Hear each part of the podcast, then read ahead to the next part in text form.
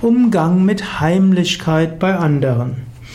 Es gibt Menschen, die lieben Heimlichkeit. Es gibt Menschen, die machen heimlich viel Gutes und wollen nicht, dass andere das bemerken. Wenn dem so ist, dann tu so, als ob du es nicht siehst. Es gibt Menschen aber, die auch heimlich nicht so gute Sachen tun. Solche Heimlichkeiten solltest du aufdecken. Und es gibt manche Menschen, die einfach ein höhere, höheres Bedürfnis für ihre Privatsphäre haben und es nicht wollen, dass andere ihnen in die Karten gucken. Respektiere diese Notwendigkeit oder dieses Bedürfnis nach Privatsphäre. Spioniere ihnen nicht da, nicht nach.